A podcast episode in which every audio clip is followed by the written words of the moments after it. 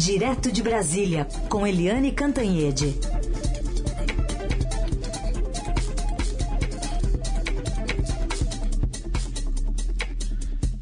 Oi, Eliane, bom dia. Bom dia, Raicinha Vaque, Carolina Herculin e ouvintes. Bom, Eliane, chegou o grande dia, né, de André Mendonça. Tem muita negociação rolando para a sabatina que deve começar já já. É, exatamente. O Palácio do Planalto, né, que ficou muito alheio àquilo tudo, né? O presidente Jair Bolsonaro não se envolveu pessoalmente, ninguém estava acompanhando o presidente Bolsonaro dar um telefonema, falar com a Columbre, é, defender o André Mendonça. No minuto final, ontem, dia do, do evangélico, o presidente Bolsonaro se envolveu é, pessoalmente nisso e teve um jantar no Palácio do Alvorada com o presidente Bolsonaro, a primeira-dama Michele Bolsonaro, parlamentares da bancada evangélica é, e um monte de ministros, não só os ministros que são evangélicos, como, por exemplo, o Milton Ribeiro, da Educação, da Damares Alves, da família, dos é, do, da família, da mulher, do não sei o quê, é um nome enorme o, o ministério dela, é, também Onix Lorenzoni e o Fábio Farias da comunicação, mas além deles também outros ministros, inclusive Paulo Guedes da economia, né, ministros que não são evangélicos.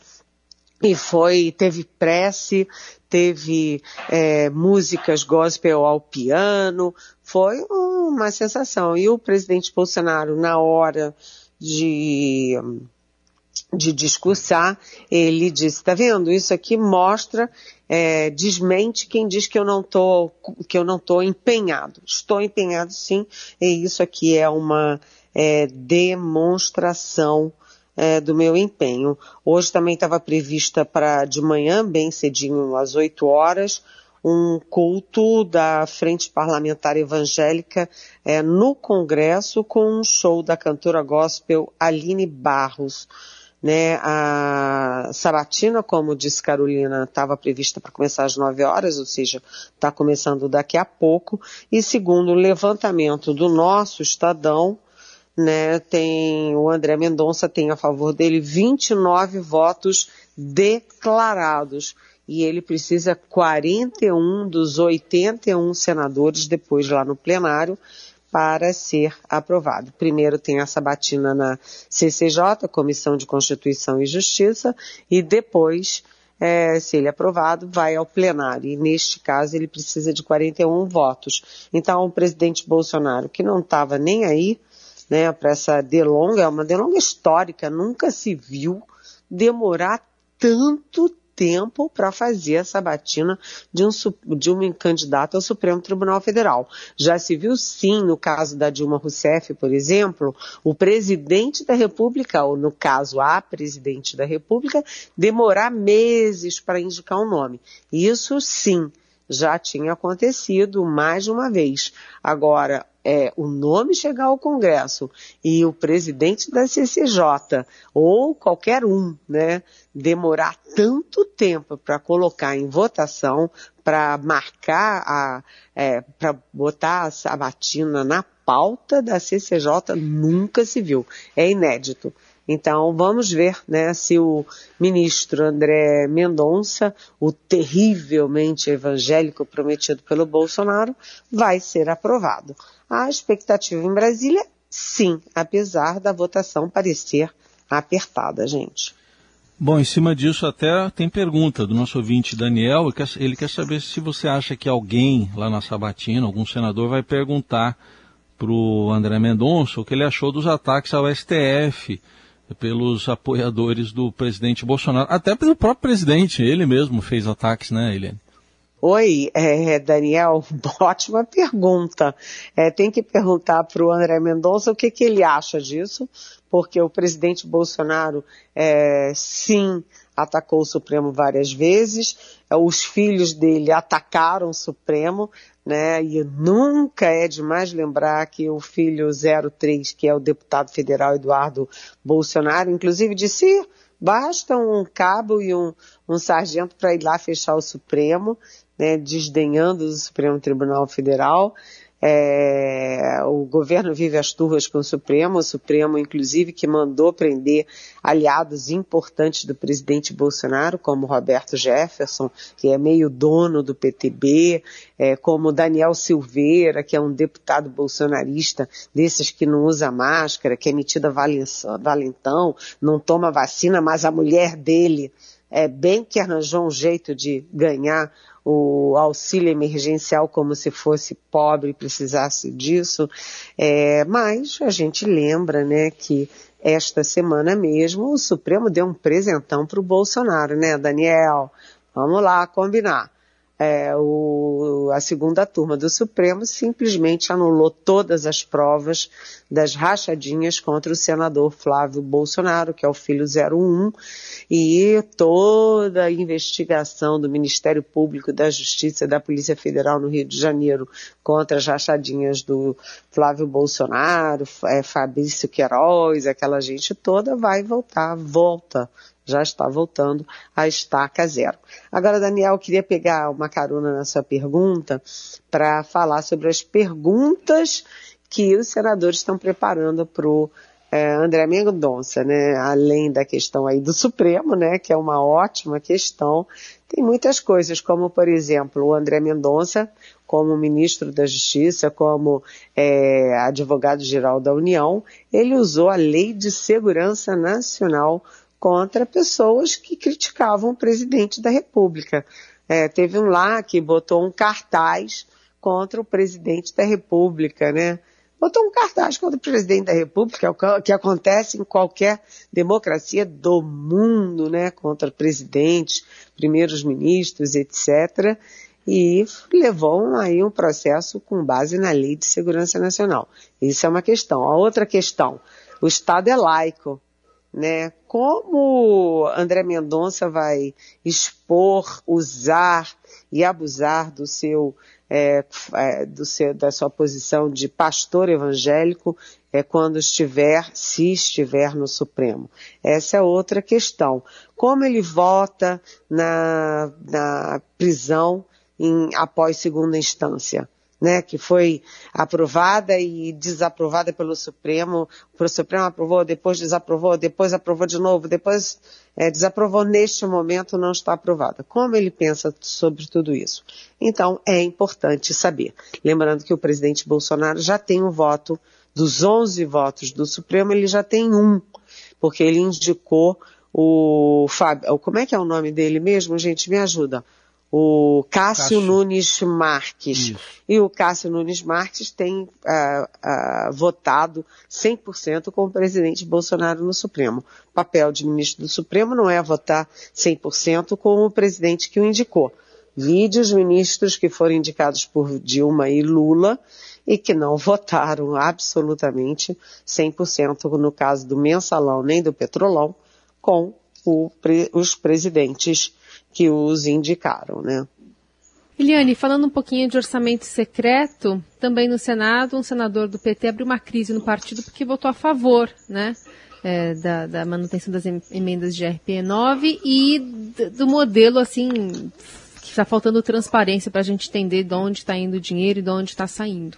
É, é, foi o senador Rogério Carvalho, do PT, que é médico, que fez um bom papel na CPI é, da Covid-19, mas que escorregou aí e causou perplexidade, porque isso, é, na hora que o ex-presidente Lula na campanha for condenar o orçamento secreto, todo mundo vai esticar o dedo e dizer, ué, mas o seu senador do PT votou a favor.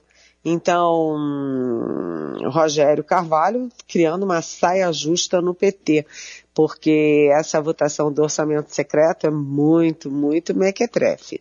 Uh, o que o Congresso tinha com, uh, acertado, combinado com o Supremo, era do, de simplesmente o Supremo uh, manter né, ali a, a exigência da transparência, ou seja, os nomes de todos os parlamentares que receberam as emendas é, do relator é, em 2020, 2021 e passar a ser aberto, né, esse, essa relação dos parlamentares beneficiados a partir de agora. E também com os valores e com as obras, o destino desse dinheiro todo. E valia para o passado, 2021, e tinha que valer daqui para frente. E na proposta do Congresso, acertada entre Câmara e Senado, não tem essa transparência, eles não querem liberar quem já recebeu as verbas, já liberou as verbas. É, apesar da própria consultoria do Senado dizer que isso é factível, é fácil fazer. Mas é, com isso, é, o Senado e a Câmara estão abrindo ali uma guerra contra é, o Supremo, porque o Supremo não vai aceitar isso, não vai liberar, reabrir a liberação de verbas. Então a situação está tensa aí nesse, nessa seara de orçamento secreto e particularmente no PT por causa do Rogério Carvalho. Falando em orçamento secreto, é, há seis meses é, começou uma série de reportagens do Estadão revelando a existência dele, né, Eliane? E agora um prêmio para o Estadão por causa desse furo de reportagens.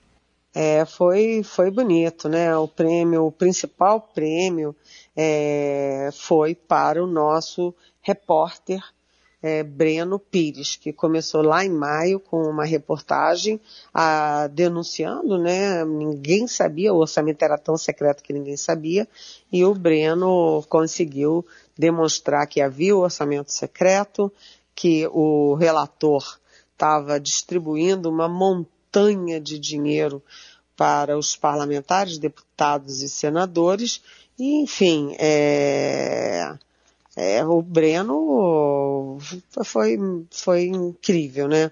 É, e ele fez 20 reportagens, é, o prêmio considerou desde essa primeira, lá em maio, até a última, quando a Rosa Weber é, simplesmente mandou cancelar a liberação dos recursos e exigiu a transparência. Depois disso, a, a, o próprio plenário já endossou aí a liminar da Rosa Weber, a, a, a, a liminar da Rosa Weber eh, foi endossada por 8 a 2 no plenário do, do, do Supremo e agora falta o eh, Congresso Nacional fazer a parte dele. Não está fazendo não.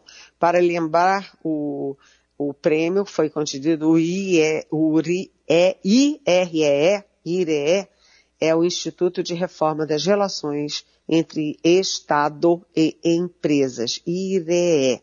Né? E além do Breno Pires, nosso Breno Pires, que levou o prêmio principal, também nós tivemos outro prêmio no Estadão, um prêmio muito bonito é, pela, pela sequência de reportagens A Casa do Brasileiro, que foi feito pela Adriana Fernandes, colunista, pela Idiana Tomazelli, repórter, e pela nossa super fotógrafa Gabriela Biló, que sempre concorre a prêmios. Ela é uma fotógrafa bastante premiada.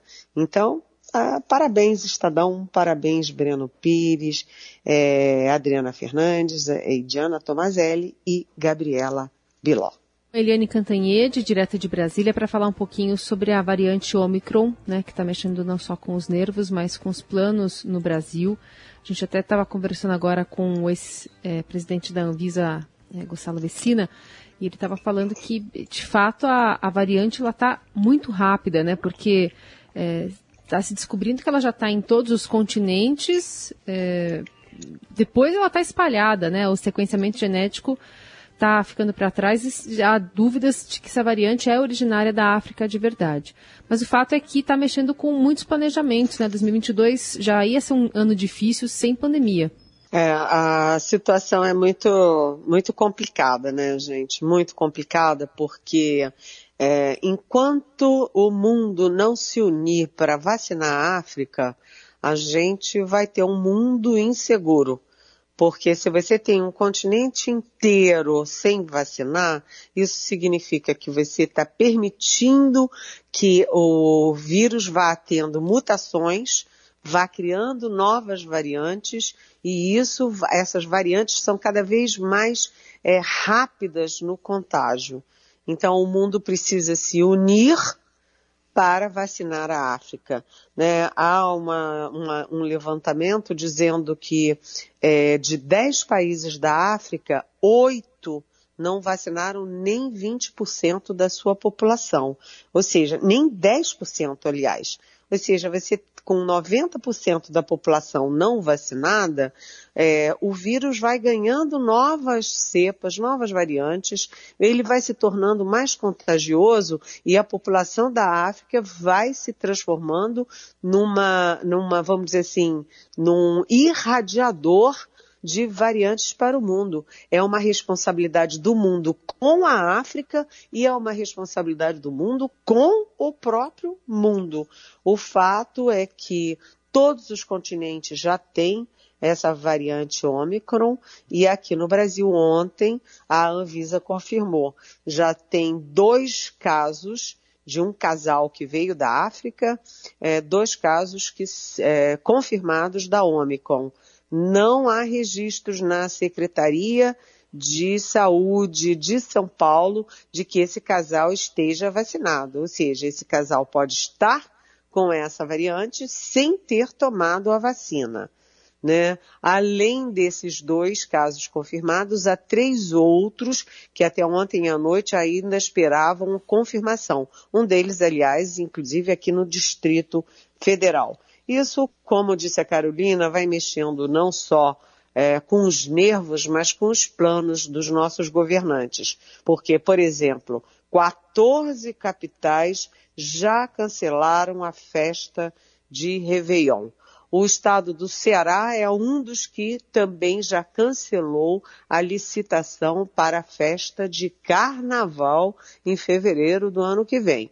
Ou seja, está todo mundo com o pé atrás né, porque se sabe muito pouco sobre essa variante, a Omicron. Sabe-se que ela é muito contagiosa, mas aparentemente ela causa casos mais leves e não há ainda uma conexão entre os casos de mortes com a nova variante. Qual é a capacidade letal dessa nova variante. O fato é que está todo mundo meio apavorado e o governo de São Paulo, por exemplo, já pediu uma avaliação técnica de epidemiologistas sobre a decisão de dispensar a população de usar máscaras em locais abertos. Ou seja, todas as decisões de flexibilização de máscara, de, de flexibilização de isolamento, de quarentena, tudo isso agora está em xeque. Tudo isso tem que ser revisto,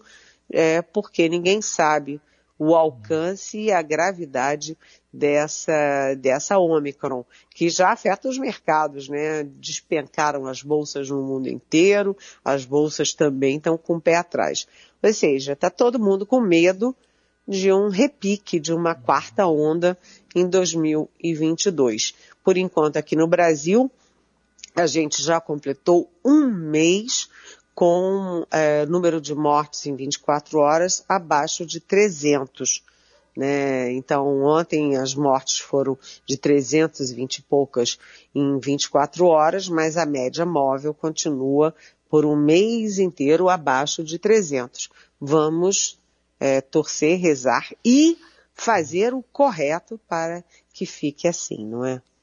Isso aí. Falando em pé atrás, acho que dá para responder rapidinho aqui ao Chico O, que está falando de outro assunto, que é o, a filiação de Jair Bolsonaro, presidente Bolsonaro, ao Partido Liberal. Ele pergunta, Eliane, você conhece razoavelmente o noivo Valdemar? Ele vai aguentar quietinho os esculachos ele põe da noiva e dos filhotes mal criados, a, a noiva e as crias não correm o risco de ir para a rua? Oi, Chico.